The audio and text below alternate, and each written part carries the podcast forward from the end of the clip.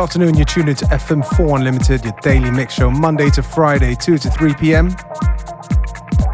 With your host for today, DJ Beware.